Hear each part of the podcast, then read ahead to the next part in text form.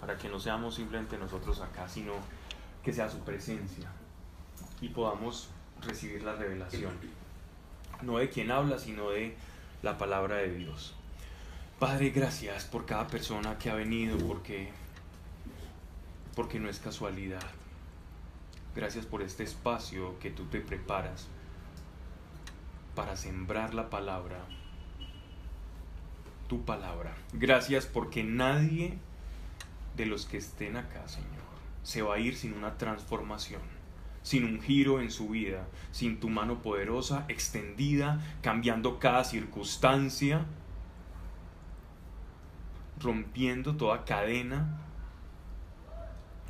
y mostrando, Señor, que hemos de seguir un propósito y que cada uno de nosotros es muy querido en el cielo, estimado, bien hallado y que aparte de eso tienes un propósito, un designio escrito para cada uno de nosotros y que hay un libro donde tú escribes nuestros pasos y nos dices cuál tomar también. Padre, gracias porque ninguno de los que estamos acá, Señor, estamos por fuera de ese libro, de ese libro en el que están escritas nuestras vidas y encerradas en tu Hijo, nuestro Señor Jesucristo. Gracias Señor, que no se diga aquí cosa alguna que no esté de acuerdo a tu voluntad o a tu palabra. Si es así, calle primeramente a quien está hablando. Mas si es para edificarnos y crecer y que nuestras vidas den frutos tal cual tú lo has escrito en este libro, pues que permanezca en nuestro corazón y se transforme en obras. Obras, Señor, en las que te veamos también a ti reflejado. En el nombre de Jesucristo nuestro Señor. Amén. Muy bien. Romanos capítulo 8. Vamos a empezar el versículo 12.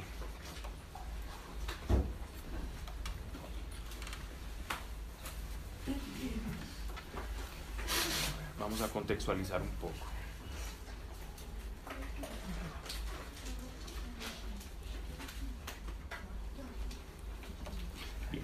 El apóstol Pablo nos venía hablando de lo que era la vida en el espíritu y cómo se asocia a vivir en el espíritu a vivir en la gracia. La gracia es igual, es proporcional a cuando yo estoy caminando en el espíritu. Entonces, si yo digo que soy de la gracia o estoy bajo la gracia, bajo ese periodo de gracia o favor inmerecido que Dios tiene a favor de los que creen en Él o en nuestro Señor Jesucristo, en su Hijo, es esa gracia lo que nos hace caminar en el Espíritu. Entonces, decir que yo estoy bajo la gracia y no bajo la ley es lo mismo que decir estoy caminando bajo el Espíritu, ¿cierto? Y no bajo la ley. podemos hablar de caminar en la gracia, en el Espíritu, o caminar en la ley que es en la condenación. No porque la ley no sea útil, por como ya lo hemos venido hablando, sino porque la ley señala en aquello en lo que yo me estoy equivocando delante de Dios. Simplemente me muestra dónde está mi error. Y de esa forma entonces la ley es para condenación, más la gracia es para salvación. No que la ley no sea buena, sino que la ley simplemente se encarga de mostrarme, más por sí sola no tiene poder para la salvación. Me estoy hablando a toda, me refiriendo a toda la ley de Moisés, a la ley mosaica. Bien, Verso 12, capítulo 8. Así pues, hermanos, no somos deudores a la carne de vivir según la carne. Que si vivís según la carne, moriréis. Mas si con el Espíritu mortificáis las obras de la carne, viviréis. Por esto les hacía hincapié en andar en el Espíritu es andar en la gracia, ¿no? Entonces, las obras por sí solas lo que está tratando de decir el apóstol Pablo es que una obra buena ante los ojos del mundo es una obra que es ineficaz para la salvación. Con una obra buena, darle un mercado a un pobre, eh, asistir a un enfermo, saludar a alguien desde las más pequeñas hasta las más grandes o más idealistas. Esa obra buena no deja de ser buena delante de Dios sí, va a ser una obra buena. Sin embargo, lo que nos dice el apóstol Pablo es que las obras buenas que nacen de la carne, de la naturaleza humana, que consideramos buenas, no tienen efectos salvíficos. Es decir, nos sirven para la salvación. Que la obra verdadera que nos lleva a nosotros a la salvación es la obra de Cristo en la cruz. No que las obras buenas no sean útiles. No son útiles en orden a mi salvación. No que no sean agradables para Dios. Son agradables para Dios. Pero para la salvación no cuentan. ¿En qué sentido? En que la única obra para que nosotros accediéramos a la salvación fue por la sangre de nuestro Señor Jesucristo. Esa fue la verdadera obra para que nosotros tuviéramos acceso a Dios.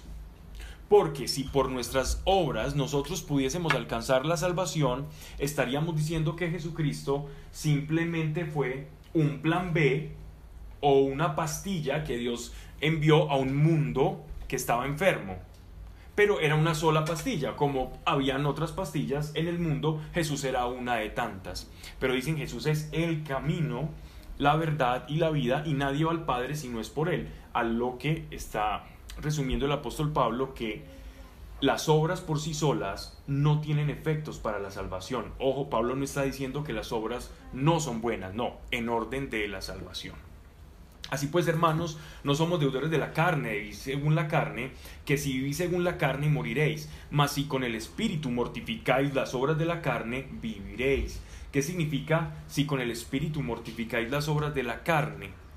Significa ya lo que es la introducción a la vida en el Espíritu, es ser guiados por el Espíritu. ¿Cómo morimos a la carne? La carne normalmente la identificamos con nuestra mente, nuestra mente es carnal, nuestra, nuestros instintos y nuestras emociones por lo general obedecen al orden de la carne. ¿Qué quiere decir? Que están desconectados del espíritu. Cuando la carne está desconectada por el espíritu, va tomando decisiones por sí solas, ajenas al espíritu, y la carne hace lo que le parece bien, decide cómo le parece, decide cómo siente, decide cómo piensa. Más cuando yo recibo al Espíritu Santo, entonces el Espíritu me va comenzando a mostrar cómo es o cómo funciona o cómo opera el espíritu. Y el espíritu ya le sugiere a la carne qué es lo que debe hacer. Y cuando el espíritu le sugiere a la carne qué es lo que debe hacer, entonces yo ya no soy guiado por la carne, sino por el espíritu. ¿Y qué me hace a mí cristiano? ¿Quién me guía? Me guía el espíritu, soy un verdadero creyente, un verdadero cristiano. Me guía la carne, entonces no soy cristiano. Yo puedo decir, creo en Cristo, amo a Cristo y cantarle a Dios y ser guiado por la carne. Y si soy guiado por la carne, no soy hijo de Dios. Porque ¿quiénes son llamados hijos de Dios? Aquellos que son guiados por el Espíritu. Esos son llamados hijos de Dios. ¿Por qué? Porque serán espirituales, dependiendo de quién te guíe. La palabra espiritual es quién me guía, no qué yo hago.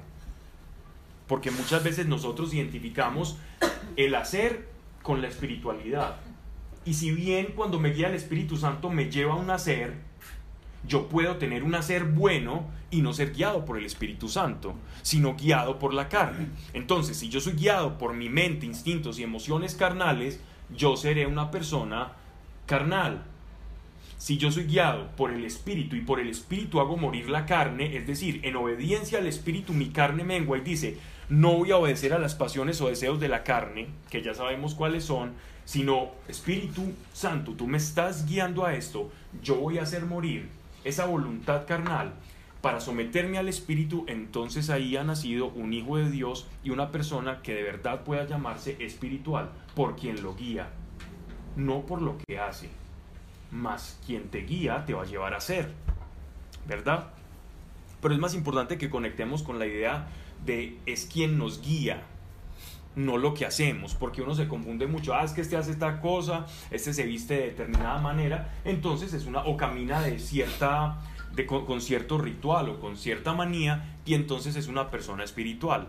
Sin embargo, nada más lejos de la realidad. El espiritual es el guiado por el espíritu. Ojo, no todo el que hace buenas cosas es porque lo guía el espíritu. Y este es un ejemplo que pongo mucho y yo creo que, me seguirán escuchando, pues porque yo no sé dónde hablo y qué digo, qué digo, pero, o por qué digo lo que digo. Pero es, es, muy normal, como le pasó al apóstol, al, apóstol Pedro cuando, cuando, negó, cuando le propuso a nuestro Señor que no muriese en la cruz. Pues, él quería proteger a un amigo, pero no era guiado por el Espíritu. Porque el plan de Dios era que nuestro Señor entregara su vida y él se sometió al plan del Espíritu. Pero a Pedro le pareció en, en, en, un acto de, de, misericordia con su Señor, con su Maestro, que no, que no quiero que mi Maestro sufra pero no venía del Espíritu y aún así era bueno. Y nuestro Señor le responde, aléjate de mí, Satanás. ¿Cierto? Entonces, no todo lo que se ve como oro, no todo lo que brille, realmente lo es. Perdón. Porque los que son movidos, ah, versículo 14, porque los que son movidos por el Espíritu de Dios, esos son hijos de Dios. Y Pablo está parafraseando palabras de nuestro Señor. ¿Cómo sería, cómo sería la conexión? Es, es, extraño porque ni siquiera estaba leyendo este pasaje, yo simplemente estaba deteniéndome acá y ya, ya desde lo que conozco de la, de la escritura, ya me había remitido, según lo que Pablo estaba escribiendo, al Evangelio, cuando nuestro Señor habla sobre aquellos que son nacidos de nuevo, cuando le está explicando a Nicodemo que esos son los hijos de Dios y son los que son guiados por el Espíritu, serán llamados hijos de Dios. Y ya me estoy remitiendo en esa idea, a ese pasaje, sin saber que en el versículo 14, porque no lo estaba leyendo, Pablo está refiriéndose a la misma idea. Miren que todo está conectado. En la escritura todo está conectado.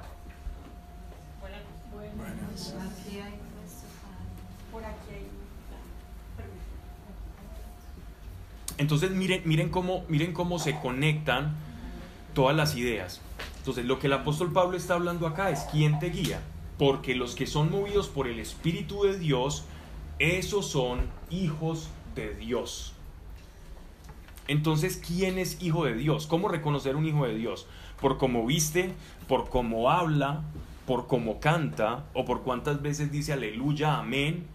¿Cuántas veces es antigua? No por quien te guía. Es fundamental para nosotros como creyentes tener una buena comunión con el Espíritu Santo. Porque sin esa comunión con el Espíritu Santo, entonces, ¿qué me va a guiar? Y muchos, y en esto sí hay que tener mucho cuidado, muchos estamos viviendo nuestra fe como en antaño vivían los judíos cuando no habían recibido la gracia. ¿Y cómo es eso? Porque ellos tenían unos parámetros. ¿Cuáles eran esos parámetros que tenían para vivir la espiritualidad? Los judíos. La ley. La ley son normas, 674 leyes de sanitarias, eh, sobre el hermano, sobre territorio, en fin, respecto a Dios y respecto al prójimo, al casamiento, leyes de impureza y pureza ritual y ellos vivían su cercanía con Dios o se sentían más o menos cerca de Dios, y ojo a esto, dependiendo del cumplimiento no solo de ese decálogo, sino de todas las subsecuelas de leyes que tenían en la ley mosaica y en el levirato. Todas esas leyes que ellos cumplían, en la medida en que ellos sentían que iban chuleando la lista, podían decir estoy cerca o lejos de Dios.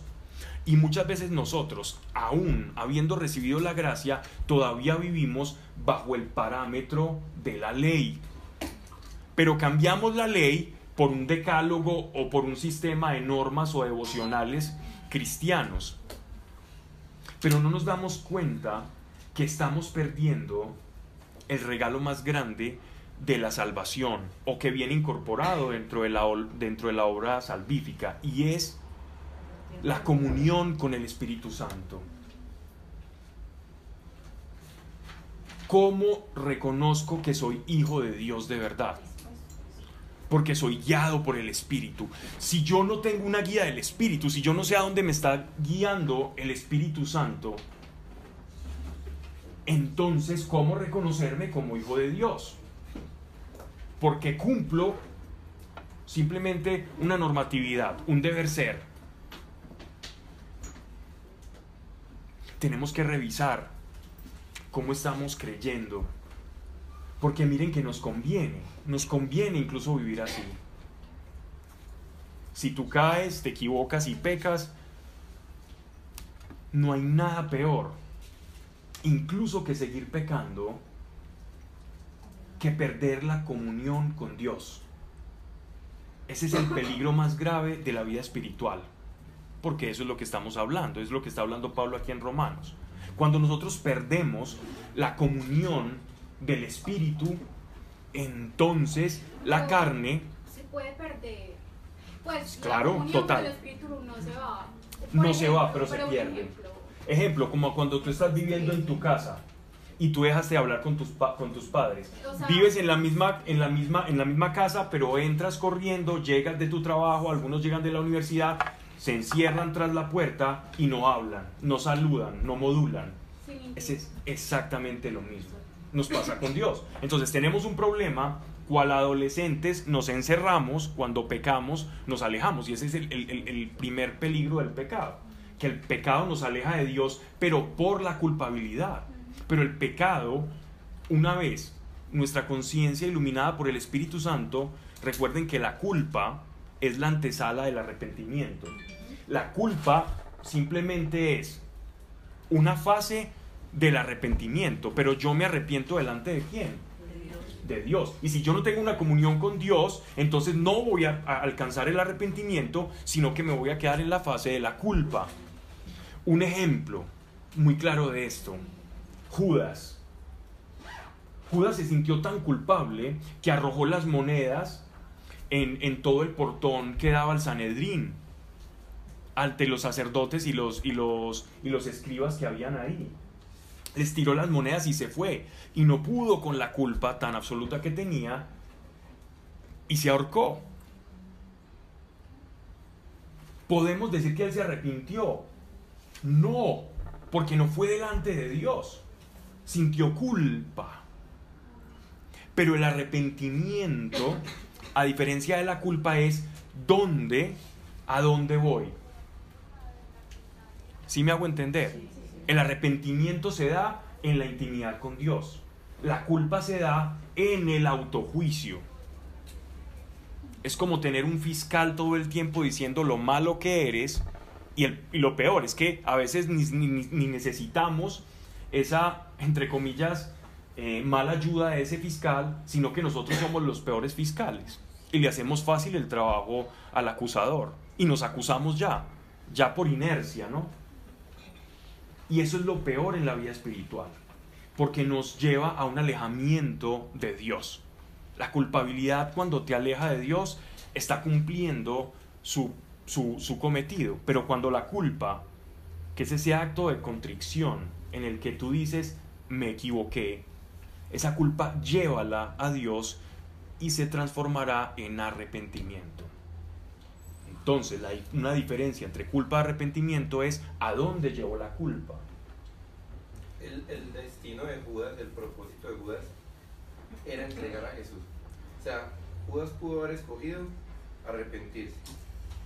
Ese es un tema espinoso, pero es un tema espinoso que que nos, nos, va a llevar, querámoslo, sí o sí, a la predestinación. Sin embargo, sin embargo, él fue libre de dónde llevar su culpa. Con eso te estoy respondiendo. Dios ya conocía que eso iba a pasar. Sin embargo, una vez pasó, ¿qué hizo él con eso? pero lo él, pudo no haber entregado a Jesús, igual alguien debía entregar a Jesús, ¿no? Eso iba a pasar porque Dios ya sabía que iba a pasar. No, sí y no. A ver, el hecho de que Dios conozca a priori lo que va a suceder en el futuro no significa que Dios lo predeterminó. La precognición o la omnisciencia de Dios, la capacidad de conocer todas las cosas espaciotemporales a futuro, no implica que Dios intervenga o que Dios se haga tomar decisiones. Yo, me, yo puedo, tengo aquí dos Hatsun muy buenos, ¿cierto? Y yo puedo decidir en esos momentos el verde o el rosa, ¿cierto? Pablo, pero eso no era un plan divino, la muerte de nuestro Señor. Mira, la, la capacidad que tiene Dios, incluso de cumplir su propósito en medio de todos los vericuetos de nuestras decisiones, no hace más, no hace más que que, hacernos maravillar de, cómo Él es capaz de operar incluso en nuestros defectos. Como, como lo dicen coloquialmente, y sé que lo han escuchado muchas veces, porque es típica frase de WhatsApp y de cadena, es que Dios escribe derecho en renglones torcidos. Es exactamente eso. Es literalmente, y, la frase es buena, no, no, no, no por el hecho de que se la pasen por WhatsApp es mala. Es buena, pero describe eso que te estoy diciendo. Dios es capaz de cumplir su propósito aún a pesar de los vericuetos de nuestras decisiones, malas o buenas. Y para ejemplo, hemos puesto el caso de Saúl y el rey David. Saúl se equivocó y había sido destinado a ser rey, ungido de Israel, y sin embargo, a pesar de eso, de que Saúl se equivocó, Dios siguió por una dinastía hasta llegar a la cadena del Mesías, es decir, al linaje del Mesías a través de María y a través de José. Bien, entonces estábamos en la apariencia de lo espiritual, ¿ok? Y puse un tema del arrepentimiento que no sé por qué lo llevé. Ok, pero ahí va. Entonces llevemos nuestra culpa al arrepentimiento. Ojo, algo respecto al arrepentimiento. Quien se arrepiente de verdad no vuelve a sentir culpa. Siente pesar, ah, yo por qué hice eso, pero ese pesar es eclipsado, es decir, se apaga, se extingue ante la gratitud del perdón de Dios. Si yo me quedo con la culpa, quiere decir que no he hecho el tránsito al arrepentimiento. Lleva esa culpa a Dios y forja en ti gratitud. Es decir, para forjar esa gratitud tienes que creer que Dios ya te perdonó. Y no es por lo que tú creas que va a suceder, es porque Él ya lo dijo. Simplemente le tienes que creer a Él. Y creerle al que no falla es fácil. Creerle a Dios es fácil lo que Él dice, porque Él no te va a fallar. Quizás algunas veces te haga esperar, pero fallar no. El que, el que se ríe se identificó. Pero me preocupa que muchos se rieron. Bien, miren esto tan lindo que es, es, es, es, en el contexto que estamos hablando y me alegra enormemente. Verso 15. Porque los que son movidos por el Espíritu de Dios, esos son hijos de Dios. ¿Qué no habéis recibido? Que no habéis recibido el espíritu de siervos para recaer en el temor. Y esta de, recibir el espíritu de siervos es muy bonito. Porque aquí ya él empieza a hacer una especie de, de, de paralelismo entre el judío y el creyente. El judío la relación de Dios con su pueblo judío, desde que llamó a Abraham, lo sacó de los Cardeos, después pasaron todas las migraciones hasta que terminaron en Egipto, en, los en el delta del Nilo, después en Egipto, después de Egipto a la tierra prometida, pasando por dos cautiverios hasta la época en la que está hablando aquí el apóstol Pablo, los judíos en su relación con Dios habían sido simplemente siervos siervos, sí, pero por la ley. Pero dejémoslo en siervos porque es para que no suene tan agresivo. Aunque, aunque, la, porque el apóstol Pablo está, está tirando como al, servilismo, ¿no? a la servidumbre. Entonces la servidumbre está relacionada con, la esclavitud. Es decir, eran siervos, no eran... Eh, ¿cómo le, o, cómo le llamaba un, en, el, el derecho romano? ¿Cómo, se le, cómo le tenía que llamar el, el esclavo al, al, a la persona que lo dominaba, que lo mandaba. Como alguien dijo ya, alguien ya lo dijo. Señor. Quirios, curios. Esa palabra quirios o curios es Señor. ¿Qué quiere decir? Usted es mi Señor, usted es mi dueño. Para los que han, estudiado, aquí hay cuántos abogados hay acá. Y no alzaron la mano, les da miedo ya hacer. Es que bajo Ok. En el derecho romano, en el derecho romano los esclavos eran, eran considerados cosas, eran considerados res, pero res no una res de, de, de vaca, res es cosa en latín. Eran considerados cosas. Y la relación de estas personas esclavizadas cosas con su amo era de señor y les llamaban señor. Entonces él está asociando en, el en ese lenguaje legal que no haber recibido el espíritu de siervos, o sea, nosotros, para recaer en el temor. El la relación de, de, los israelitas con Dios era una relación de temor. Si no hacemos esto, nos va a pasar algo. Van a llegar unos imperios y nos van a quemar la ciudad, van a acabar con las murallas, van a acabar con nuestras mujeres, las van a violar, nos van a quitar todas las posesiones. Pero nosotros en la gracia ya no debemos acercarnos a Dios o tener esa relación con base en el temor. Si bien nosotros le decimos Señor por respeto, también le decimos Padre por el Espíritu. Si tú hablases en estos momentos o, un rabino de una sinagoga esté conectado aquí a internet por en estos momentos y esté escuchando la charla, se estaría escandalizando de cómo estamos enseñando a decirle a Dios Padre. Le decir, ¿cómo se le ocurre? Nosotros ni siquiera le decimos Señor, le decimos Hashem, el nombre. Es decir, una relación completamente impersonal.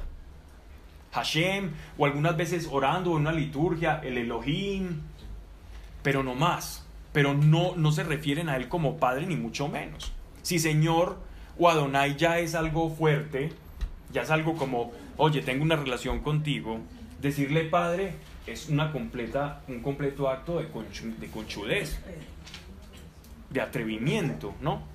Y es precisamente lo que el apóstol Pablo nos está llamando a tener con Dios.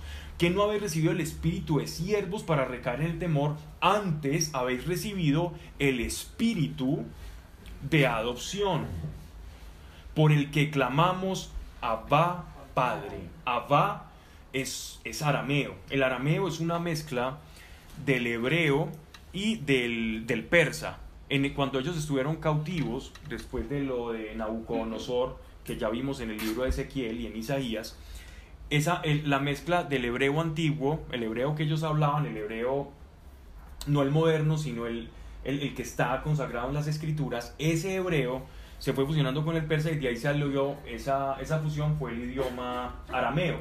Lo mismo que pasó con el español o el castellano el, idioma que nosotros hablamos es una fusión de lo que se hablaba anteriormente en el imperio de León, Castilla, Navarra, fue fusionado con cuando entraron los, los romanos por el norte de África y con el latín se fusiona y de ahí salió el castellano y también del al andaluz que eran los, los moros cuando llegaron y esa fusión es el español. Lo mismo le ocurrió a los, a los hebreos y hablaban arameo.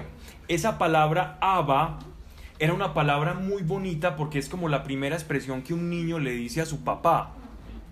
Es como decir ahora papito o mamita, como en diminutivo. Es algo demasiado de corazón, de cariño, de, fraternidad. O sea, si un rabino de una sinagoga actual ve que le están llamando no solamente padre, sino papito a Dios, se rasgarían las vestiduras acá delante de nosotros y nos tirarían sal. Y es lo que nos está diciendo el Señor. Ya no nos dio espíritu de adopción, sino un espíritu. Y esta palabra espíritu aquí está en minúscula. O sea, espíritu es una intención, actitud, moción, sensación, sentimiento, algo que llega, que el Espíritu Santo trae a nuestra voluntad. No es que el Espíritu Santo sea el espíritu de adopción, no el Espíritu Santo pone en nuestro espíritu esa sensación de que nosotros ya estamos adoptados, de que ya no somos hijos pródigos, que ya no estamos desvalidos por el mundo sin Dios y sin ley y sin papá, sino que tenemos un Padre en el cielo que tanto nos amó que incluso le podemos decir papá, papito. Verso 16. Ahora sí es el Espíritu en mayúscula. El Espíritu mismo, y este el Espíritu es el Espíritu Santo, da testimonio a una con nuestro espíritu en minúscula, o sea, es el espíritu de cada uno de nosotros, de que somos hijos de Dios. ¿Cómo puedo yo sentirme hijo de Dios, adoptado por Dios, tener una relación fraternal y cercana, íntima, ininterrumpida con el Padre, si no tengo una relación con el Espíritu Santo? Es imposible. Yo no puedo desconocer al Espíritu Santo y ser hijo de Dios. Miren, tan importante la tercera persona de, de la Trinidad. Sin Él, nuestro espíritu no se sentiría apto para estar delante de Dios. Entonces, si yo no me estoy sintiendo muy apto delante de los ojos de Dios, revisa tu relación con el Espíritu Santo. Y de esa manera entenderás por qué pasa todo eso. Y Él te dirá, no tengas culpa, ven delante del Padre, arrepiéntete y yo te ayudo. Y aún así, si tú no sabes cómo arrepentirte, yo clamaré dentro de ti con gemidos indecibles. Y muchas personas que han tenido experiencias extáticas con el Espíritu Santo ah, entienden de lo que estoy hablando. Es que muchas veces uno está orando y vienen como una especie de, gemidos o de llanto y es algo como que quiere salir. Y está... ¿Mm? Sale si uno quiere, si no, no. Si no se explota y el Espíritu Santo querrá sacarlo. Y eso que quiere salir ahí es la manera en que el Espíritu Santo comunica eso que nosotros no sabemos pedir delante de Dios. El Espíritu Santo nos ayuda a nosotros a interceder por nuestra necesidad. Por eso el Espíritu Santo es, en, en griego se dice que es el parácletos, es aquel que nos ayuda, que nos ayuda, que nos consuela, que nos dice, venga, yo le ayudo, usted no sabe cómo orar, siéntese acá, apártese delante de Dios, pídame a mí que yo estoy dentro de usted y yo le ayudaré. Orar es muy diferente a lo que normalmente nos han enseñado. Orar no es ser un, parlanchín de, de dos o tres horas. Es que yo, lloro muy bien porque soy un, un parlanchín tras bambalinas, ahí cuando me encierro al cuarto con Dios. Entonces yo soy un gran orador, no necesariamente. Quien sabe orar es quien sabe comunicar su necesidad a Dios. Y como muchas veces no sabemos ni lo que necesitamos, el Espíritu Santo ayuda en nuestra oración. No importa el tiempo, no importa cuántas palabras uses, importa que de verdad sea lo que tú necesitas o que conectes con la voluntad de Dios. Porque esa es la naturaleza de la oración. La oración, la naturaleza de la oración es conectar con cuál es la voluntad de Dios porque la voluntad de Dios es... Entonces me conviene. Me conviene. Pablo, yo tengo una duda. Solo una. Solo una, no. Eh, ya no se deja acusar. Cuando estás llevando una vida en el Espíritu, yo siento que el Espíritu Santo cada vez más te pide intimidad. Tú no estás hablando de cantidad, sino de calidad. Pero también escuché, vi que entre más tú pasas tiempo con él, él más está ahí presente en todo. ¿Estoy diciendo una falacia? No. No. Pues así. Ah, ok. Solo cambiaría algo. No es que esté más presente en todo, sino que tú te das cuenta de que él está más presente en todo. O sea, se, abre, se abre tu percepción espiritual. Y eso es lo que Dios quiere con todos. Que andemos con los ojos espirituales abiertos para que sepamos dónde o no Él está actuando. Pero hay una dualidad con el mundo. Siempre va a existir. Pero en eso hay un tema porque pasar tiempo con el Espíritu Santo no siempre es estar como en el cuarto secreto. Finalmente uno logra pasar 24/7 y finalmente es con los ojos y los oídos espirituales abiertos. como la... Así es. Es total. La relación de, cada uno con Dios es irrepetible como tu huella dactilar. Que no me leen, No hay nadie que tenga una relación con Dios igual que otro y no imites la relación de alguien con Dios. A menos que tú no sepas y estés empezando, y en ese caso, si no tienes fe, imítala, y si no sabes cómo orar, imita al que crees que sabe cómo orar. Pero cuando entiendas lo que es la oración, no imites y sé tú mismo, porque es en ese ser genuino que Dios va a hablar, no en el imitador. Vale. Dice, el Espíritu mismo da testimonio a una con nuestro Espíritu de que somos hijos de Dios. Es un acto de... del Espíritu Santo reflejar que somos hijos de, de Dios y sentirnos adoptados por Él. Miren, si uno se siente hijo de Dios, ¿qué es lo primero que va a hacer? ¿Qué es un hijo? Un hijo con un padre no parece conchudo. Un hijo con un padre se sabe que es hijo, saca lo que está en la casa del padre, se mueve. Ahora yo con, con David, por ejemplo, yo le digo, tan conchudo, ¿por qué te me montaste y por qué te me trepaste? ¿Por qué no me dejas dormir? Y a cada ratico me dice, papá, mano, mano, mano, y me saca. Yo estoy en el computador haciendo algo, estoy estudiando y a él no le importa. No le quita el teléfono también. Te consta, ¿cierto? No puedo, no puedo tener una llamada porque, papá, el lular, y me lo, me lo quita y empieza a decirse todo, a recitar todos los nombres que sabe. Y entonces, y yo le digo, hijo, no seas conchudo. No, porque él, él- él simplemente se sabe hijo y actúa como hijo y hace lo que un hijo hace, molestar al papá. Entonces, es importante que nosotros aprendamos de los niños, porque si el Espíritu clama por nosotros, Abba Padre, entonces un hijo te puede enseñar a ti cómo es la relación que debe ser con Dios. Yo, yo, para mí no hay un tiempo, no- yo ya no tengo límites, para mí yo no digo, este es el tiempo de- del papá, de Pablo, y este es el tiempo de mi hijo, no. Él en cualquier momento irrumpe y no respeta mi tiempo, porque ya no lo tengo. Mi tiempo es el tiempo de él y no hay límites. Él no entiende límites, él, él- él- cree que es como una especie de como de extensión mía y de la abuela y, y de los que lo rodean, entonces él va tomando lo que necesita y en la mayor naturalidad, porque se sabe hijo. De la misma forma hemos de sabernos hijos de Dios y actuar en esa naturalidad con Dios. Miren, cuando caminamos así, nuestra vida con Dios enriquece y la vida espiritual deja de ser una carga, un yugo y se vuelve un disfrutar de esa paternidad. La sensación de soledad se apacigua enormemente si es que alguien se siente solo. No porque está hablando con un amigo imaginario llamado Dios, sino porque en esa relación vas a ver a Dios actuar en tu vida y lo, y lo mucho que le importas. Pero para eso hay que comulgar con Él, hay que, hay que tener comunión con Él. Y si hijos, también herederos de Dios. Y eso es importante porque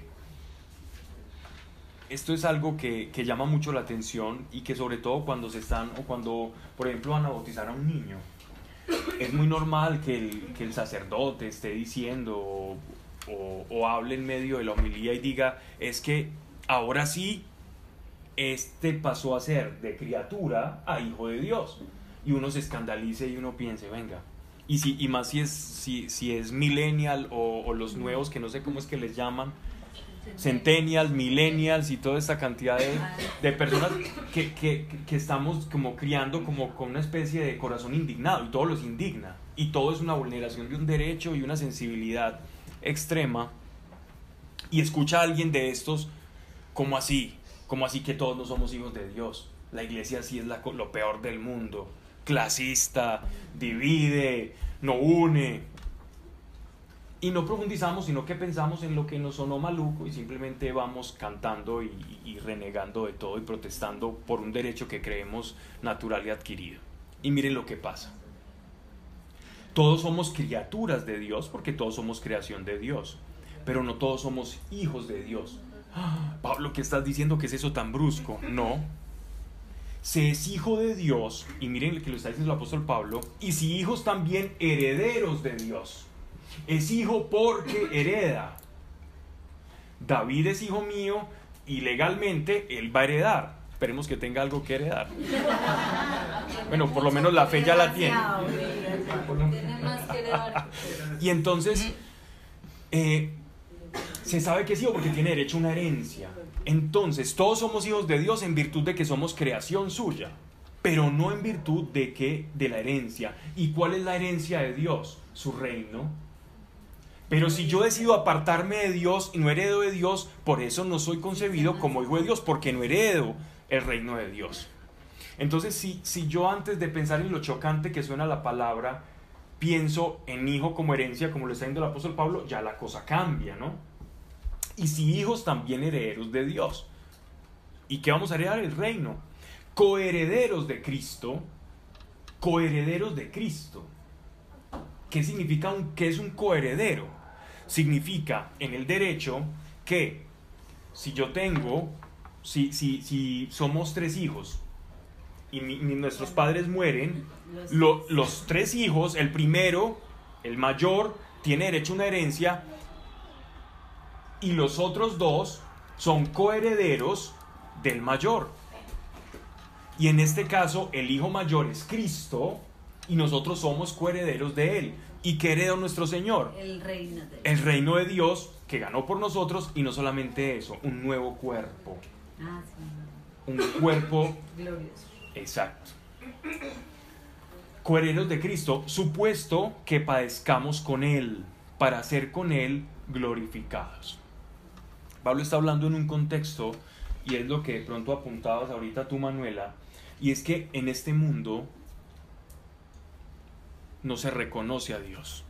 Hablar de Dios ya suena sectario, ya es extraño. Vivimos en un mundo tan excesivamente secularizado que hablar de Dios es ofensivo. Decir Dios te bendiga. Yo he escuchado, he visto entornos donde alguien dice Dios te bendiga o hagamos una oración para que todo esté bien. Y las personas se escandalizan. Se escandalizan y dicen, ¿y este quién es? Como que Dios, hay que respetar lo que crea cada quien. Hablar de Dios resulta ofensivo. Entonces en este mundo, en cuanto estemos unidos a Él, vamos a- a padecer persecuciones. Y la persecución no se siente nada bien. Y termina en la ecuación sufrimiento, padecimientos por Él. ¿Quién no ha padecido por, por el Señor? Cuando manifiesta qué es o quién es Él. Cuando te hacen una propuesta que no es legal o te, te hacen partícipe de una mentira y tú dices no. Eso es sufrir por Él. Porque te sacan de muchos llaveros. Pierdes trabajos por eso, por no mentir. Y de eso se trata, de padecer con Él. No estamos hablando del martirio, aunque también cabe acá. Eso cuando las cosas estén peor, Dios no lo quiera, pero eso es padecer con Él, para ser con Él glorificados, es decir, en todo parecidos al Señor. Bien, nos hemos detenido bastante en tres versículos. Versículo 18. Tengo por cierto que los padecimientos del tiempo presente no son nada en comparación con la gloria que ha de manifestarse en nosotros. Eso es una manera del apóstol Pablo de darles consuelo a los romanos, porque en Roma ustedes saben que era el epicentro del mundo antiguo y como imperio eh, ellos tenían diferentes tipos de devociones. Entonces tenían, tenían un panteón con una cantidad de dioses y a esos dioses era una ley dentro de Roma el ofrecerles sacrificios y hacer todas las festividades dependiendo del dios al que estuvieran siguiendo. Si era el dios, si era Dionisio Baco, entonces era seguir todas las festividades de Dionisio Baco que no eran las más, eh, digámoslo así, como sanas del mundo. O si era la diosa Hera, si era Hermes, si era esto, habían diferentes tipos de cultos a los que ellos tenían que asistir públicamente o también habían ritos que eran como, digámoslo así, como ya sacerdotales y de personas que estaban consagradas. Pero el derecho romano los contemplaba. Y todo aquel que pensara diferente a lo que era la estructura de, de Roma era perseguido.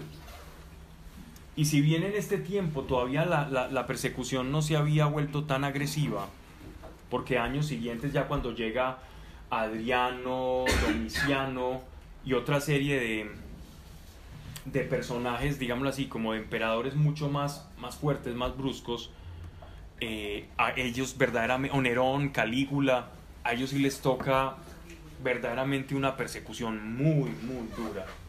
Vespasiano fue uno, Domiciano, Adriano también, que, que fueron momentos de persecución muy fuerte. En esto apenas estaba empezando, ellos sí se escondían y celebraban eh, las reuniones y las cenas como al escondido, pero poco a poco ya no solamente los, lo hacían al escondido, sino que ya eran llevados hasta el martirio. Tengo por cierto que los padecimientos del tiempo presente no son nada en comparación con la gloria que ha de manifestarse en nosotros. Lo que sufrimos acá y lo que padecemos por Él en proporción es nada con lo que vamos a recibir. Porque la expectación anhelante de lo creado ansía la manifestación de los hijos de Dios. Esto es, estas palabras son bellísimas y cargadas de contenido. Aquí el apóstol Pablo está comenzando a entrar como en un misterio de la creación. Y él lo que está diciendo es que es como si la creación, la creación misma, animales, plantas, vegetales y minerales, estuvieran, no como si tuvieran vida, bueno, excluyendo pues los animales que sí. Es como si toda la creación en sí tuviera una expectación, estuviera en un estado como de, de tensión, de, de, de, esperar, como cuando tú vas a recibir un regalo o quieres ver algo que ya sabes que va a pasar y estás, ¿cuándo va a pasar? ¿Cuándo va a pasar? ¿Cuándo va a pasar? Y esa expectación exaltada de la creación quiere ver en qué se van a transformar aquellos que son llamados hijos de Dios, porque estamos llamados a sufrir a, bueno, sufrir, pero no en sufrimiento, a sufrir una metamorfosis, un cambio, que es cuando vamos a recibir ese nuevo cuerpo que Él nos promete que todos recitamos en el creer. Creo en la resurrección de los muertos y ta, ta, ta, ta. Es eso. Lo que, lo que como que la, la tierra de un cambio, de un giro. Pues lo creado fue sometido a la vanidad, ¿sí? Por el pecado. No de grado, sino por razón de quien lo sometió, con la esperanza que también lo creado será liberado de la servidumbre, de la corrupción, para, particip para participar en la libertad de la gloria de los hijos de Dios. Traduzco. En Edén, cuando el ser humano cae de Edén, el reino fue sometido, el mundo fue sometido a la vanidad. Y nosotros nos volvimos como uno con el mundo. Dejamos de enseñorearnos del mundo, porque Dios dice en Génesis, y ustedes se enseñorearán de la creación y pasamos a ser esclavos de la creación y sometidos a la creación. Y recuerden que hablábamos al principio en los primeros capítulos que, que este mundo desde que nacemos es hostil, es hostil a nosotros. Desde que nacemos nos tenemos que abrigar, un bebé hay que abrigarlo porque si no le da hipotermia, eh, hay que alimentarlo, entonces échele repelente porque allá afuera hay mosquitos, y entonces las vacunas porque vienen las enfermedades, entonces cuando llegue a la guardería, eh, mucho cuidado porque ahí van a llegar las infecciones y va a llegar todo. Vivimos en un mundo que se antoja a nosotros hostil, casi como si el mundo fuera nuestro enemigo. Por eso nos protegemos, por eso los carros ahora tienen un montón de medidas de seguridad, etcétera, etcétera. Es un mundo agresivo. Y por eso somos como esclavos del mundo y estamos como peleados con el mundo. Pero en el mundo que Él preparó para nosotros, dice, será librado de la servidumbre de la corrupción, porque ya la muerte, la, muerte es nuestro primer verdugo. Desde que uno nace ya sabe que se va a morir, ya la tiene lista. Y ese es el primero que se va. Y ahora dice, para participar en la libertad de la gloria de los hijos de Dios. La incorrupción y la vida eterna es la verdadera libertad aquí nosotros no podemos ser libres, porque somos frágiles. Y en, ese, en esa sensación de fragilidad es muy difícil experimentar la libertad. Yo quisiera ser libre, pero si yo, yo sé que si me, me creo muy libre y doy tres pasos allá hacia el frente, Se cae. correcto. Entonces, ¿qué tan libre soy? Soy libre interiormente, mas con el mundo yo no soy libre porque el entorno en el que estamos fue sometido a vanidad y a corrupción.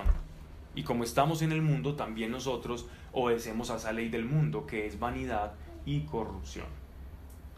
Cada día nuestras vamos perdiendo la capacidad de producir nuevas células y en esa lucha de producir células nuevas y otras que están muriendo hasta los 30 y, más o menos 33, 34 años, ya son más las que mueren que las que se producen y así va siendo, van creciendo, creciendo, creciendo, creciendo hasta que nos vamos como envejeciendo, ¿no?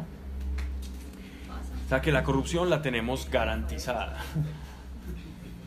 pero también tenemos garantizado la libertad y la gloria y la manifestación de Dios. Verso 22. Pues sabemos que hasta el presente todo lo creado, y mire cuando dice sabemos, es decir, una certeza del apóstol, sabemos que todo lo creado gime y siente dolores de parto, como si la tierra estuviera, o la creación estuviera como, como embarazada, embarazada de, la, de la, de la tierra venidera.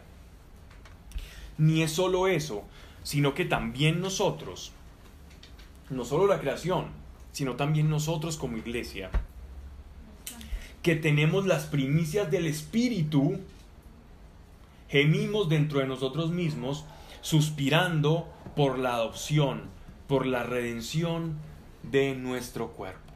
Wow. Miren, Ah, Pero si anhela, ah, dime, anhela no anhela sí, a rato, sí. sí, no es pecado eso. Miren, si es escapismo, sí es pecado. Pues sí, es, está mal. Si es simplemente ansias de ese encuentro con el Señor, pues no. Pero miren algo. Dice que el mundo ansía esto, es decir, todo toda la creación, pero nosotros, y no sé si a ustedes les ha pasado que cuando leen o cuando, cuando se han sentido muy cerca de Dios, es como primero una necesidad de que cuándo va a venir nuestro Señor. Sí. Señor, que vengas pronto. Yo quiero que vengas.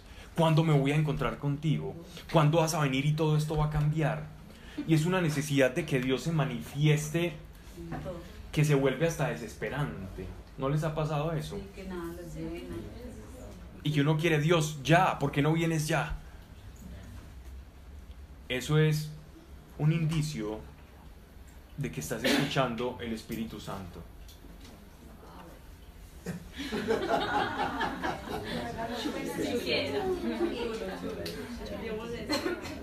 Dice,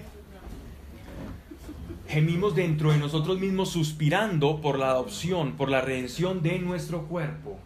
Porque cuando sabemos lo tan grande que hizo Jesús por nosotros y todavía vemos nuestro cuerpo degradándose, aun a pesar de haber recibido el Espíritu Santo y haber experimentado el Espíritu, que eso es una sensación grandiosa, el saber y el sentir al Espíritu Santo es algo maravilloso. Uno dice, Dios, pero es que yo quiero que me consumas completamente todo. Yo no quiero eh, seguir igual. Y es una necesidad como de amalgamarnos con el Espíritu y de que este cuerpo se transforme ya. Y, y eso lo pone el Espíritu Santo dentro de nosotros, porque eso es una muestra de lo que va a pasar. Es como que un vacío llama a otro vacío. Lo que tú, lo que tú estás esperando, lo que tú anhelas es lo que Dios anhela hacer contigo. Y entonces es ese, ese, ese, ese, como esa expectativa constante que se vuelve como hambre, ¿no?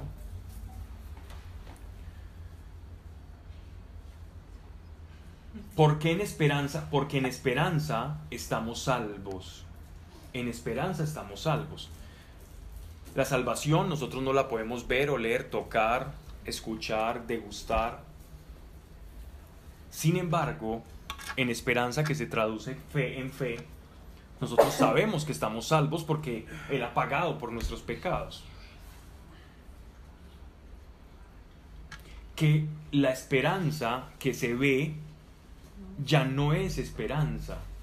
Si están entendiendo el juego de palabras del apóstol Pablo, él dice, ¿cuándo se ve esa esperanza que nosotros tenemos? Cuando tengamos otro cuerpo, el cuerpo resucitado, el cuerpo glorioso. Por lo tanto, mientras no estemos viendo ese nuevo cuerpo, entonces para nosotros ese nuevo cuerpo será una expectación, será una esperanza, una expectativa. Pero esa expectativa no es, tiene como algo en lo que Dios nos da de gustar. ¿Y cómo nos da de gustar a nosotros Dios de ese reino venidero? A través del Espíritu Santo que Él llama primicias del Espíritu. O sea, cuando recibimos el Espíritu Santo y Él nos dice, estoy con ustedes, y uno puede experimentar el Espíritu dentro de sí, es una forma de decir, tranquilo, esto es una porción apenas de lo que usted va a recibir allá arriba. Y esa porción le va, con esa porción yo le estoy garantizando a usted de que usted es ciudadano del reino. Esa es su cédula, esa es su impronta. Esa es Ese es el nombre suyo escrito en el cielo y yo se lo hago sentir. Y el que lo quiera sentir le puede pedir a Dios, Señor, yo quiero que me, que me haga sentir la ciudadanía del cielo, que yo soy ciudadano tuyo, de tu reino. Y Él lo va a hacer, porque eso es lo que Él le gusta hacer. Porque Él sabe que sin esas primicias, sostener la esperanza en una resurrección es muy complicado. Es complicadísimo. Si yo no degusto primero algo, entonces no sé qué es lo que voy a probar. Y eso sí que lo ha entendido el marketing. Vayan a cualquier supermercado ahora y van a ver un montón de impulsadoras dando degustaciones. Yo he caído muchas veces, algunas, veces, algunas por hambre, otras por curiosidad.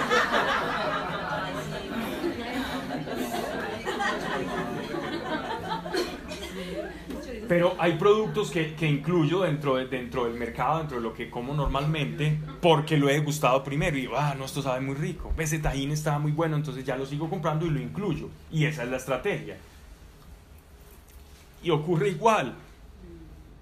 Dios te ha de gustar el reino a través de su espíritu, para que tú digas, quiero más. Y ese quiero más te da la esperanza de que lo vas a conseguir. Pablo, pero Pero, sé, pues con respecto a lo que decías eh, de que muchas personas sienten como ese anhelo de a veces como pues ya dejar es- esta carne y estar con él y si a uno le da pues miedito, pues porque yo pienso eso, pero yo digo, Dios, yo me quiero por esa vía, pero quiero como vivir en ti, pero siento como un miedo, pues no sé. está bien. Es, en tu relación personal con Dios eso está bien. Hay mucho por hacer. Yo pienso, yo pienso, qué rico estar allá, pero qué miedo no cumplir lo que me mandaste a hacer. Entonces a mí me pasa así como algo Pero también hay miedo. Mira, eso está bien. No está ni mal ni bien. El querer irse ya no es, no es que sea ay, tan bonito como se quiere ir ya, tan desapegado. Puede ser escapismo también. Entonces, detrás de, de todo deseo puede haber camuflado un miedo. Entonces hay que, hay que estar pendiente de eso. Pablo, ¿cómo que escapismo? Escapismo es querer escapar de esta realidad, pero estoy viendo tan maluco que Dios, llévame ya. Eso es escapismo. ¿A quién no le ha pasado?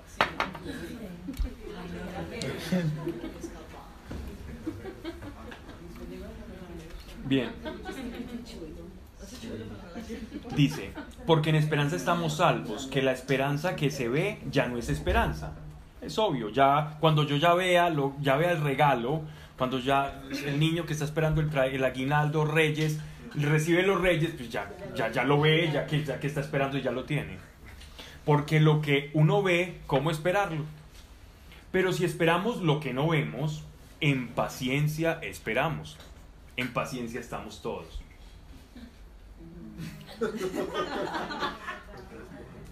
Y el mismo espíritu, miren esto tan precioso, esto, si lo pueden resaltar y lo tienen en sus Biblias, háganlo, para que nunca se les olvide esto, que nunca se nos olvide. Miren lo que hace el Espíritu por nosotros, para que le pidamos al Espíritu lo que Él vino a hacer y no cosas diferentes. Y el mismo Espíritu viene en ayuda de nuestra flaqueza. Pues que hayamos de pedir como conviene. No sabemos. Mas el mismo Espíritu aboga por nosotros con gemidos inefables. Una de las tareas del Espíritu Santo para con la iglesia es ayudarte a orar. Es ayudarte en tu oración. Yo no estoy viendo respuesta en mi oración. ¿Qué me pasa, Señor? Ya, ¿Será porque ya no tengo la misma pasión y el amor de antes? Eso es lo primero que uno descarta. Después, ¿será que es que me da pereza orar y, y- y no sé? ¿Será que me tengo que concentrar mejor? ¿Será que estoy muy distraído? ¿Será que tengo que poner la mente en blanco? Ok, pueden ser todas esas cosas. Pero ojo, que muchas veces Según Wikipedia, Mm. Muchas veces lo único que necesitamos es algo más sencillo y no complicarnos tanto la, tanto la vida y es, Espíritu, ayúdame a orar. Tú dices que ayudas a orar, y él felizmente va a hacer lo que vino a hacer porque el Espíritu Santo no es mediocre. Él hace su tarea siempre y la hace bien hecha. Espíritu Santo, ayúdame a orar. Sale un gemido, sale un llanto, tres lágrimas y sientes que no debes decir nada, pues déjate ayudar y no digas nada más y continúa, que el Espíritu Santo te está ayudando de esa manera. Es tan simple a veces que nosotros estamos buscando soluciones muy complejas y a veces es mucho más simple de lo que creemos la relación con Dios, como la de un niño con un papá. Y el Espíritu Santo es un tutor que nos ayuda, nos ayuda de verdad. A pedir como conviene, no sabemos, mas el mismo Espíritu aboga por nosotros con gemidos inefables. Aboga, abogado parácletos, intercesor. Él ayuda, intercede por ti. Muchas veces nosotros creemos que nuestra necesidad es económica, porque se evidencia una carestía en la casa. Entonces, es evidente que Dios, yo tengo que orar por mi economía. Entonces yo todos los días, sagradamente, muy sanamente, voy y oro por mi economía. Dios, voy a orar por mi economía, voy a orar por mi economía. Dios papá, al lado Jesús en su trono y el Espíritu Santo aquí en la tierra. Y Jesús codea al Padre y le dice, ay, este no ha entendido. Yo estoy acá, yo morí por él, perdoné sus pecados, él lo cree, no sabe lo que le espera acá. Por eso no vive con gratitud y no es feliz porque no cree. Y sin embargo, no aprovecha el espíritu que envié, mi espíritu que es de Dios y es del Pa y es del Hijo y es del Señor. El espíritu que les enviamos está al lado y no lo escucha y me sigue pidiendo todos los días por su economía. ¿Por qué no escuchas al espíritu? Y sigue, ah, y vuelve otra vez, ah, mira, está orando por lo mismo. Y esa oración sube, baja, sube y baja. Y la persona no experimenta cambios en su vida. ¿Por qué? Porque Dios dice, ah, el eh, Padre le dice a Jesús, mira, Él no sabe que el problema es del corazón. Él tiene un problema en el corazón. Tiene una falta de perdón, no ha perdonado a sus padres. Y no sabe que eso está, obstaculizando mi bendición.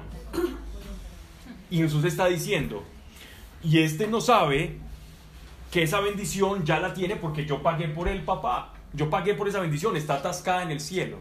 Y el Espíritu Santo diciendo, si tan solo me dejas ayudarte para que eso que yo sé que tú necesitas pase allá y sea desatado, si tan solo me tuvieses en cuenta, todo sería mucho más fácil. Y eso es lo que nos pasa. No dejamos que el Espíritu Santo nos ayude en oración y por eso nuestra oración se vuelve tautológica, repetitiva, cíclica. Pero dejemos que el Espíritu Santo nos enseñe y nos diga, ve en esta dirección, ora por esta dirección. Y es extraño. He visto personas perdonando y ser sanas de artrosis degenerativa. Personas dando sin tener. Oh, aquí no se pide plata. Personas dando sin tener y después reciben. Entonces Dios le está diciendo, ah, ¿tú qué necesitas? Tú necesitas es dar. Pero ¿cómo si yo necesito tener? Pues necesitas dar para tener. Porque el problema de no tener es por tu corazón mezquino. Porque tu corazón es apretado. Y con un corazón apretado, yo no voy a, dar y no voy a abrir mis manos a un corazón apretado. Porque entonces tú aprenderías que siendo apretado vas a recibir más. Por lo tanto, no aprenderías del reino. Esa es la diferencia. Entonces el Espíritu Santo te va a decir, ah, tu problema es que eres mezquino. ¿O sabes qué? No pidas eso, porque tu problema es que estás juzgando a los demás. Con tus parámetros, no con los míos. Y dice, no, pero Señor, la casa, no, Señor, pero esto, Señor, pero es que cambia a mi esposa. No, no, no, no, yo, yo no la voy a cambiar, yo te voy a cambiar a ti. Que ella me pida cambiarla a ella. Señor, pero es que cambia a mi esposa, es que no se arregla, es que... No, te va a cambiar a ti. No pidas que Dios cambie a alguien, a menos que sea alguien no comparta contigo. Pide que si esa persona tiene una relación contigo, que te cambie a ti, no a esa otra persona. Y vas a ver cómo cambia, cómo cambia la dirección. Y el Espíritu Santo normalmente nos está diciendo y nos está amonestando en esa dirección. Cambia tú. ¿Qué me pides que cambie a otro? Quizás yo lo esté viendo bien, al que no te estoy viendo bien es a ti. No, pero ¿cómo, Señor? ¿Cómo se te ocurre? ¿Cómo es eso posible? Y Dios te va a decir, sí. La intimidad con Dios es tú y Él. Cuando hay algo que es íntimo, cuando no hay participación de terceros. Por lo tanto, no involucres a terceros en la intimidad con Dios. A menos que estés intercediendo, pero eso ya es otra cosa. ¿Vale? ¿Estamos? Bien. Pudimos respirar, ya pudimos respirar. Entonces la persona te pide por la carta, por la plata que necesita, bueno. Eh, esa persona recibe la manera como debe pedirlo. Porque entonces, pues ejemplo es una nota, pero él, él, él, él- él va a entender de alguna manera cómo tiene que pedir. Sí. O sea, uno le puede decir al Espíritu Santo, yo no tengo idea. Hazlo". No, sabes que me hiciste una excelente pregunta, María. Puede, lo puede hacer de varias formas. En oración lo puede hacer a través de lenguas. La oración en lenguas es orar por cosas que tú no entiendes, pero que sabes que Dios es que sí entiende. A menos que tengan dos don de interpretación. La segunda, a través incluso de un llanto. De un llanto. A veces estás orando y uno le dice al Espíritu Santo, ayúdeme a orar. Y termina en vez de orar, de, de- de- de orar, llorar. Orando, llorando. ¿Alguien se identificó por allá?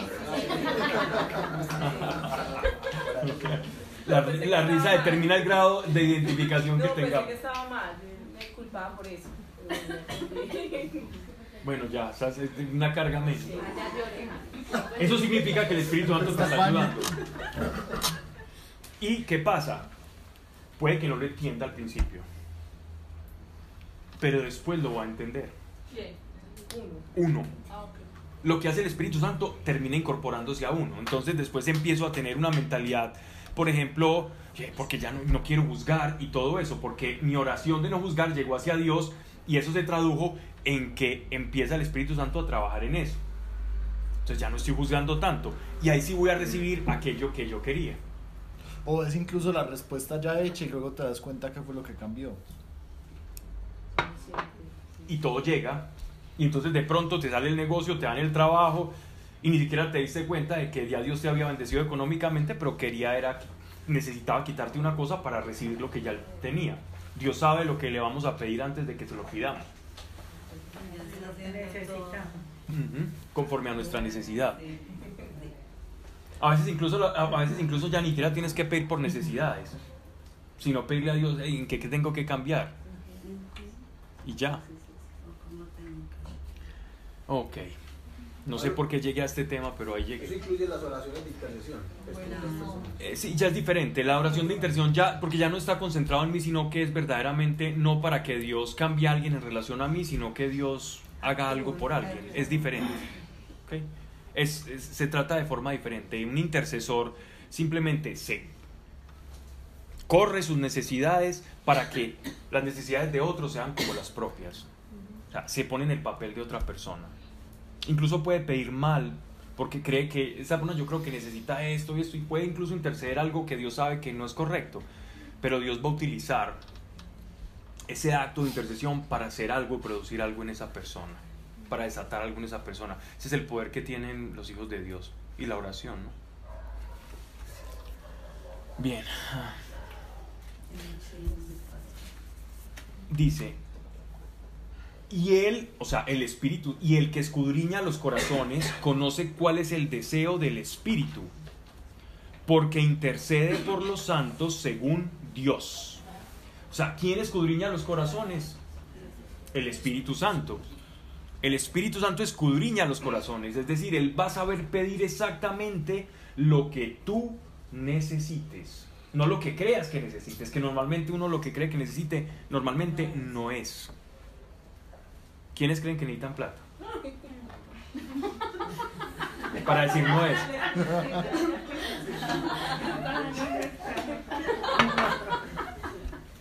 Eh, si será así. Muy bien. Yo sí necesito, porque si no, no, hubiera, no me hubiera podido transportar acá. Si no hubiera necesitado dinero, no hubiera tenido con qué tanquear, venir acá, etcétera, etcétera. Yo creo que necesito. ¿Cuántos han pedido por el, le, le han pedido a Dios por el baloto? Sean honestos.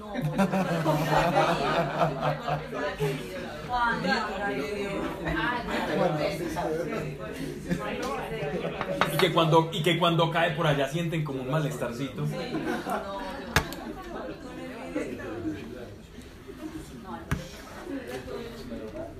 Bien. Dice, conoce cuál es el deseo del Espíritu porque intercede por los santos según Dios. Intercede por los santos según Dios, según lo que Dios conoce. El Espíritu Santo intercede según lo que ya vio el Padre a través de lo que hizo el Espíritu, de lo que hizo Jesús por nosotros. En toda respuesta a una oración hay un acto de la Trinidad, hay una participación trina. ¿Por qué? Porque el Padre lo da, el Espíritu Santo lo produce y fue mediante el sacrificio que nosotros lo tenemos. Entonces siempre hay un acto de la Trinidad en, una oración o en una respuesta a una oración. Versículo 27. Perdón, 28. Ahora bien, sabemos que Dios hace concurrir todas las cosas para el bien de los que le aman.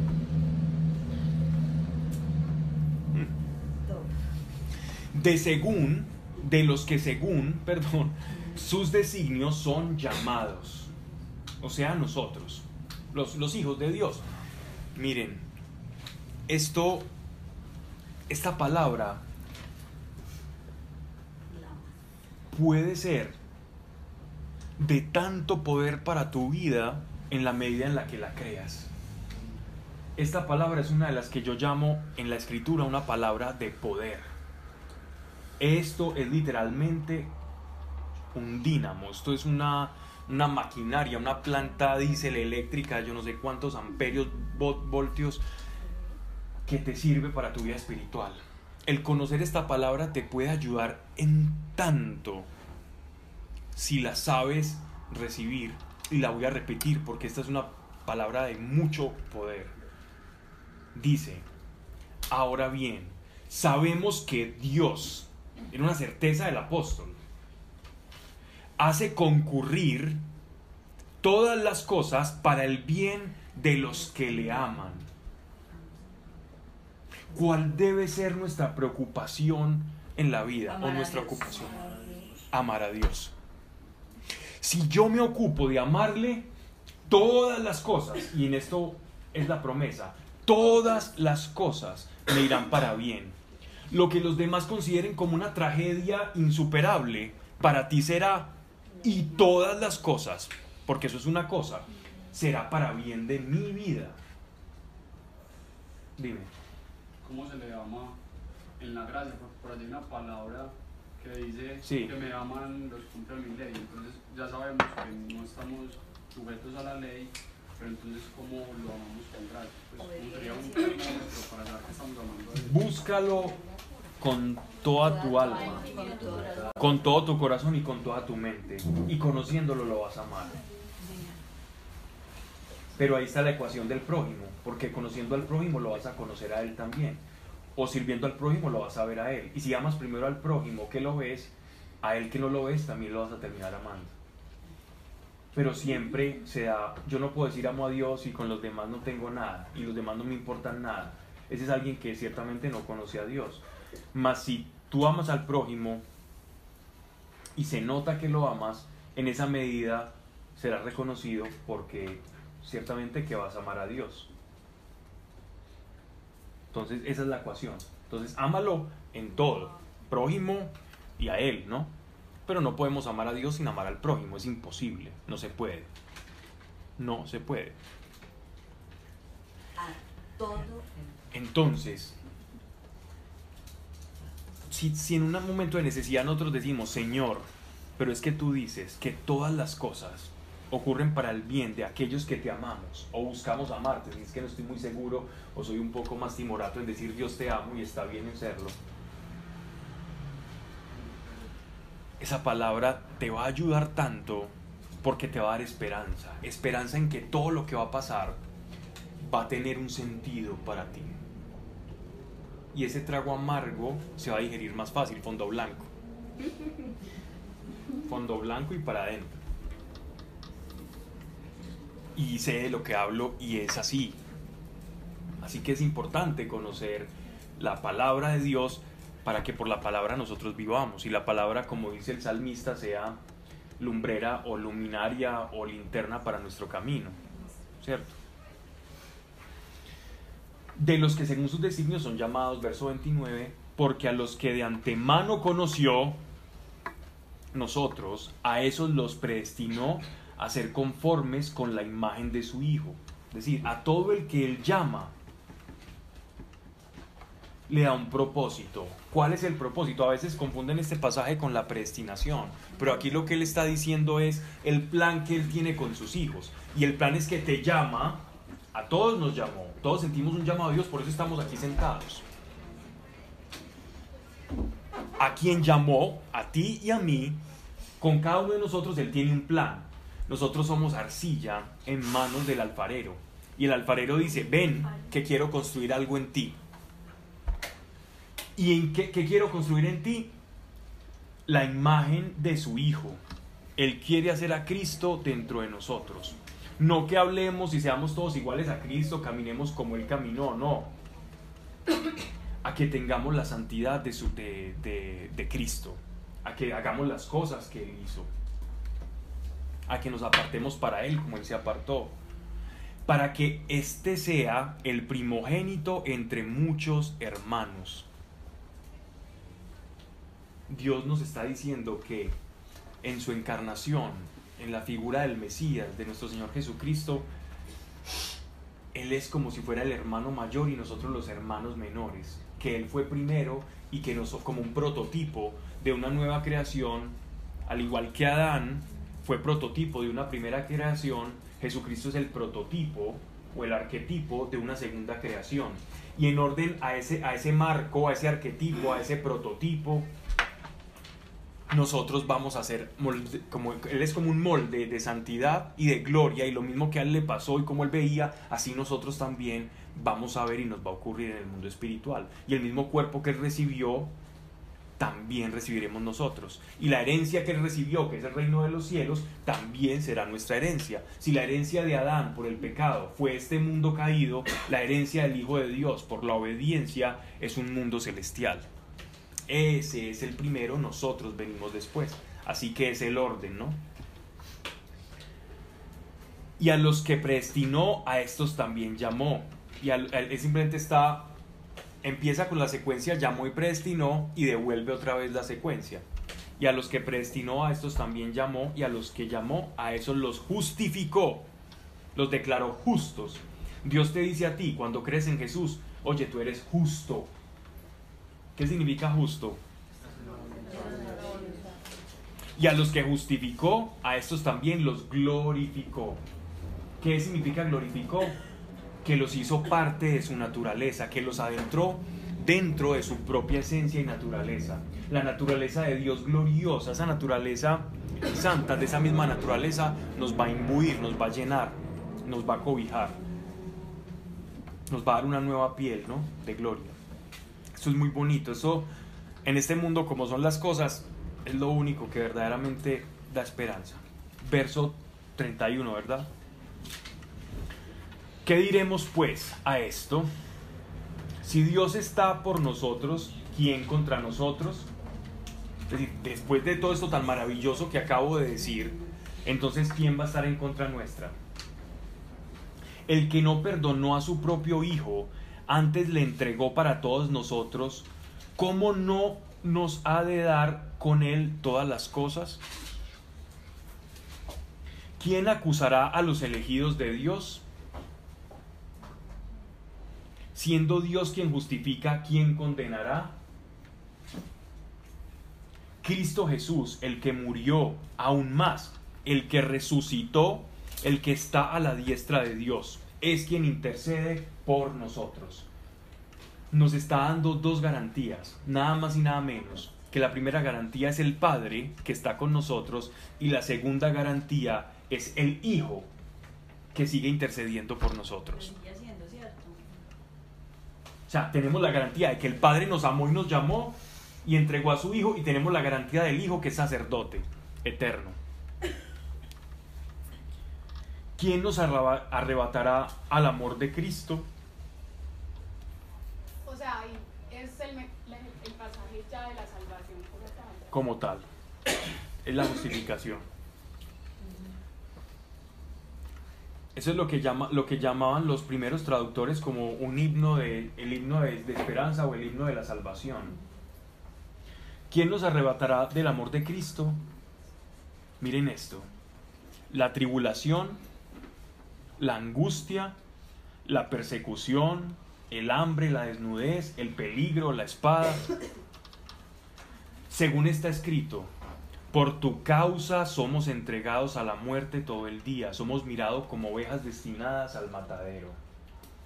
Mas en todas estas cosas vencemos por aquel que nos amó, porque persuadido estoy que ni la muerte, esto va para todos nosotros, ni la muerte, ni la vida, ni los ángeles, ni los principados, ni lo presente, ni lo futuro, ni las potestades, está hablando de todas las jerarquías, sí, de todas las jerarquías angelicales, ni la altura, ni la profundidad, ni ninguna otra criatura podrá arrancarnos al amor de Dios en Cristo Jesús, nuestro Señor. Lo que nos entregó Cristo, ningún demonio te lo puede quitar. No sé si ustedes han visto una liberación, que no quería hablar de eso, pero muchas veces dicen que es mío y no me lo van a quitar. Son palabras de ahogado. Nadie ni nada nos va a separar del amor de Cristo. Ninguna criatura. Y mire que las énfasis en criaturas, para referirse a que esos potestades, ángeles, principados son jerarquías de criaturas de Dios celestiales.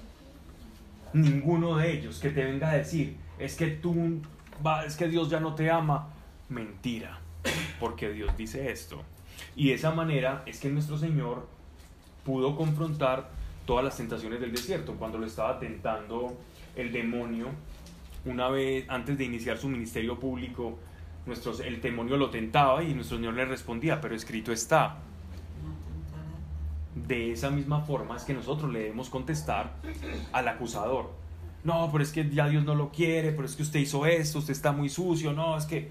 Pero escrito está que nada me separará del amor de Dios. Y si esa palabra no te llena de esperanza y te hace acercarte nueva- nuevamente a Dios, entonces no sé qué lo hará. Por eso es importante llenarnos de la palabra, porque la palabra es, es como tener herramientas, ¿no? Es como, como si tuviéramos una navaja suiza. Y hay navajas suizas muy, muy más baraticas o incluso imitaciones de esas chinas que uno las usa tres veces y ya está flojita y que solo tiene, solo tiene la típica navajita y la, y la lija y no más. Y algunas veces una tijerita que se le daña ese resorte. Y, y hay otras, entonces esa, esa navaja suiza la podríamos comparar, esa, esa china, como alguien que medio escudriña las escrituras, coge tres cosas que le parecen bonitas, las graba, las repite y dice, sí, Dios proveerá, Dios hará tal cosa y se aprende eso. Y el que tiene una de esas navajas suizas gruesas, costosas, que tienen hasta cuchara, he visto, tenedor y sale de todo, como, la, la, la navaja del inspector Gadget. Y es alguien que está preparado para cualquier situación. De la misma forma, el Espíritu Santo, cuando nosotros nos adentramos en las Escrituras, Él va tomando herramientas y para cualquier circunstancia viene y Él trae la colación, porque es un- un- una tarea del Espíritu Santo, es la palabra de Dios, Él la hace o rema en nuestro corazón. Y en esa medida nosotros podemos utilizarla en diferentes situaciones. Y eso nos va a hacer salir avantes. Entonces vamos a hacer unas super navajas suizas afiladas para el reino. Y, y útiles, ¿no? No solamente para situaciones nuestras, sino para los demás. Y allí ya podemos dar incluso hasta consejos. Porque ya hemos vivido cómo funciona, entonces le podemos decir a otra persona cómo funciona. Alguien que da un consejo es porque primeramente funcionó en sí. Si estás aconsejando con algo que no ha funcionado en ti, hombre, pues no lo hagas. Aconseja de lo que ha funcionado en ti.